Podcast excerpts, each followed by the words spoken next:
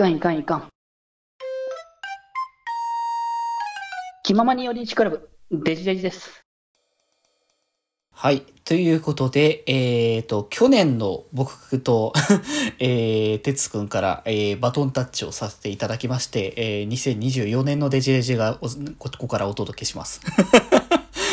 不思議な流れですね、今回はね。今回はもうね、アイドルマスター最大目エースステージの、えーライブですね。えー、All Hands Together。こちらのね、話をね、していきましょうという流れだったんですけど、そう、まあ、そのね、手前でも言ってましたが、あの、てつくんとね、一緒に見たのが Day1 の方で、そう、Day2 の方はね、一緒に見てなくて、僕がね、一人でね、配信の方で見てたので、まあね、一緒に見るだけじゃなかったので、ここで語るのであれば僕一人になるっていうところで、えーなのでね、そういう意味で去年の僕からバットタッチされてお話をしていこうというね、形だったんですけど、えーこちらね、クラップアワーハンズというね、えー題のなって読みまして、Day2 だったんですけど、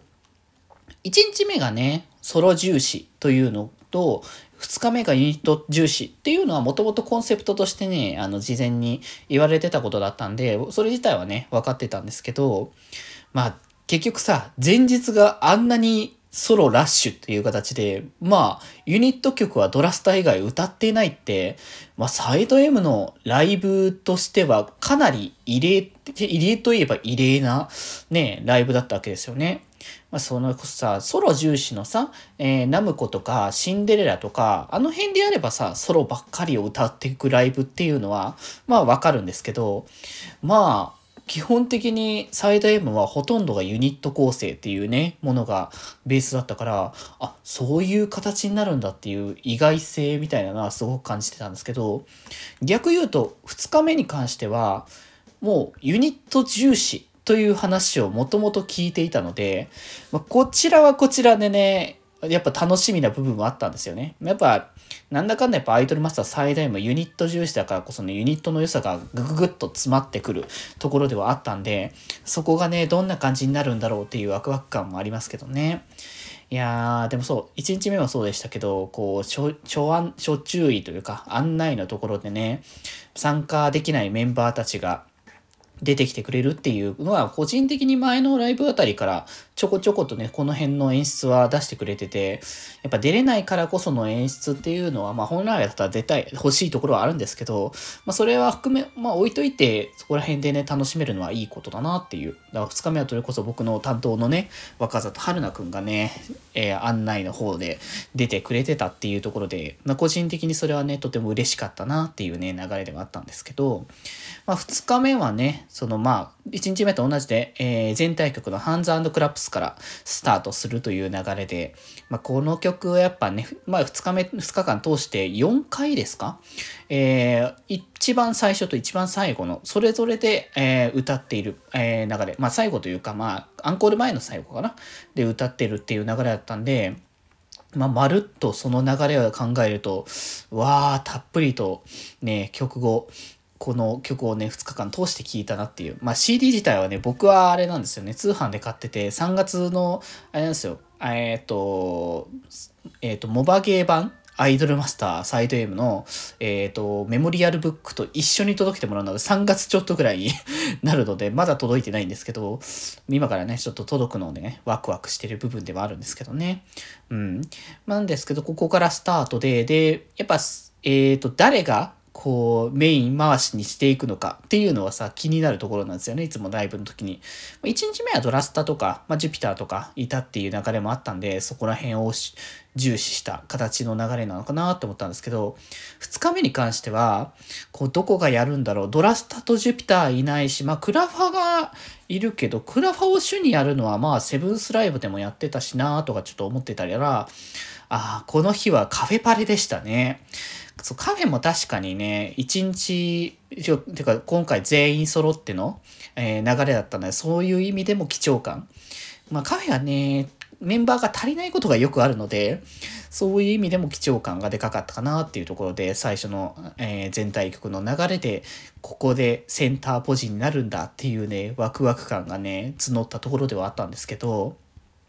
そう。いやでも、あれですね、なんか、前の年か、セブンスライブのラストの時にも行ったんですけど、最後のところで行ったんですけど、やっぱ、なんか、こう、ラストのライブって、今までの、まあ、流れだと、ドラスタが締めるみたいな感じのさ、流れが多かったと思うんですけど、なんか比較的そこら辺の流れが変わってきてる。まあ、アイドルマスター最大最高プロダクションのアイドル自体が全員が主人公っていうところではあるのかなと思ったんですけど、まあ、それはそれとして、あ、ここはこういう感じで続けてくれるんだ。だからなんか終わりがないっていう感覚がすごくあって、これいい意味なんですけど、なんか、ある種ドラスターとかジュピターがセンターの公演をやると、あ、これで公演が完全に終わったな、ライブが終わったなって感覚がすごく強くなるんですけど、なんか、そうじゃないユニットたちが回すっていう流れ、まあ、それこそあの東京のやつだ、前回の東京だったらセムがね、やってたりとかしましたし、なんか本当にまだまだ続いていくんだなっていう感覚をあの思わせてくれて、僕個人的にはね、すごくいい流れだなっていう感じはね、してるんですけど、でそこからね、一発目はやっぱし切り込み隊長の排除かということで、いやー、やっぱり、奇跡的スターリーチューンということで、えー、言っときますと、一応今日、今回のライブで披露してる曲はもう、ほぼ、ほぼほぼ全部、えー、新曲というか、披露したことない曲ばかりです。いやー、この流れができるのかっていうね。まあ一応ね、あのー、49 Elements の CD シリーズで出してた楽曲でまだ披露してない曲と、えー、あとは、えー、グローイングシグナルですね、の方で、えー、まだ歌ってなかった、えー、カップリングの方ですね、の曲だったりとかを重視しながらも、カフェだけが、えー、カフェは2曲かな？うん。他は1曲ずつユニットを歌いつつみたいな形ですけど、カフェに関しては、そう、2曲歌ったんですけど、そう、排除のね、ババンとした盛り上がり。いや、スター、奇跡的スターリーチューン大好きでさ、本当に、至近曲ですって形で出た瞬間にめちゃくちゃテンション上がったから、いやもう本当に、ハイジョーカーのこのキラキラをこう表現してくれる。曲として最高だなって。まあ、前回のてかそのね、グローイングシグナルの方のジョイフルハートメーカーはある意味新しいハイジョを見せてくれたっていう感じがあったんですけど、奇跡的スターリーチューンはやっぱね、こうハイジョのキラキラ爽やかなね、バンドサウンドっていうところでこれ良きやったなと思いましたし、新作もかっこよかったな、コーリングがね。いやもうなんか、本当にこの流れ、あの、情緒がどっか行っちゃって、あの、風邪ひくっていう、なんか、あの、テス君もね、言ってたけど、本当に上がって下がってじゃないけど、あの、こう、盛り上がりからのしっとりみたいな繰り返しがめちゃくちゃあって、コーリンは結構かっこよく、あの、なんだろう、こう、コール、まあ、コールもね、結構あったりはするんですけど、こう、かっこいい新速っていうもの。なんか新速って可愛いも見せれるから、あの、ずるいなってところではあるんですけど、これはかっこよさをめちゃくちゃ見せられて、二人のね、力強さを見せられてからのモフキュットデイズで、モフモフ園の可愛さで、わー、可愛いっていうね、のにもなって、で、えー、ダブルのウォッチワードで、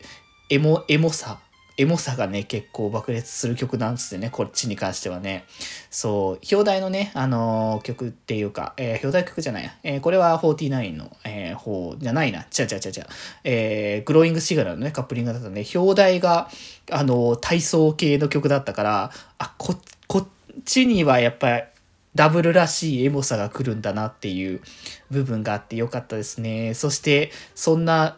えー、ユニットゾーンのまずワンターンが終わって、あ、ちなみに、えっ、ー、と、ユニット曲からの MC 挟まずの連続なのは Day2 も同じっていう形だったんで、かなりぎゅうぎゅうに詰め込んだ流れなんで、めちゃくちゃ楽しかったですね。そういう意味でも。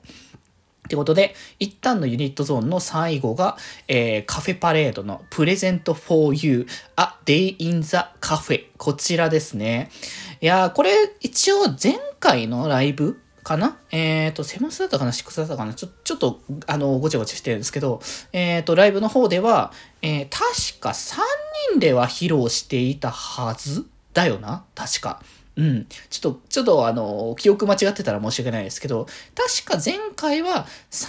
人での披露だったはずなんですけど、今回は、が5人というか6人ですかね。カフェパレードとしてはサタンもいますからね。だったんですけど、これね、めちゃくちゃ良かったんですよね。あのー、ステージ上にね、えっ、と、座席と、えー、テーブルが並んでいて、で、そこから、その後ろにね、あの、扉があって、そこから他のね、あの、メンバーたちが、サイド M の最高プロのメンバーたちがね、入ってきて、おもてなしをされるって流れ。これさ、あの、もう最近はさ、サイド M のラジオ、サイコプロナイト、ちょっと聞いてないから、聞けてないからあれなんですけど、昔はさ、本当に必ずこの最高プロナイトに関してはずっと聞いてたんで、で、割とさ、当時はいろんなね、キャストというか、その、えー、ユニットごとでね、あの、キャストさんが持ち回りの形でやってたんで、その時にね、やっぱカフェパレとかが出てた時に、こう、次のライブでどうしたいみたいな話とか、なんかそういう話とかを、ちょこちょこする機会があった時にとか、あの、あとは多分、あの、大米とかかな？ライブの。その辺とかでね、いろいろしてた時に、あの、キャストさんを、キャストさんというかその、えー、メンバーたちね、最高プロのメンバーのキャストの人たちを、えー、おもて直しをしながらライブをしたいって話をね、昔してたのを聞いたことあって、それがね、この会場で、まさにこの広い K アリーナというステージが、カフェパレードのお店となって、えー、ステージが、あの、おもてなしが演出されるっていう、この流れめちゃくちゃ高まりましたね。最終的に全員揃ってラインナップって形で一旦全員集合するっていう流れ。いや、これはいい形だなと思いましたよね。これができるの、大人数のライブだからこそ、特にこの2日目は、ドラスタとジュピター以外は基本的には、あのメンバー足りなくても基本的には揃っているっていう形だったので、余計にその相関さが見れてよかったですね。個人的には5人での、えー、この曲も見れたっていうのも高まる曲部分ではあったので、いやー、なかなか前半からね、マジで飛ばしてくるなっていう感じですよね。気ままに寄り道クラブではメッセージを募集しております。メッセージの宛先は、メールアドレス、よりみち .club.gmail.com で募集しております。そして、ひまよりでは、みんなで作るアットビーキを公開中。みんなで編集してね。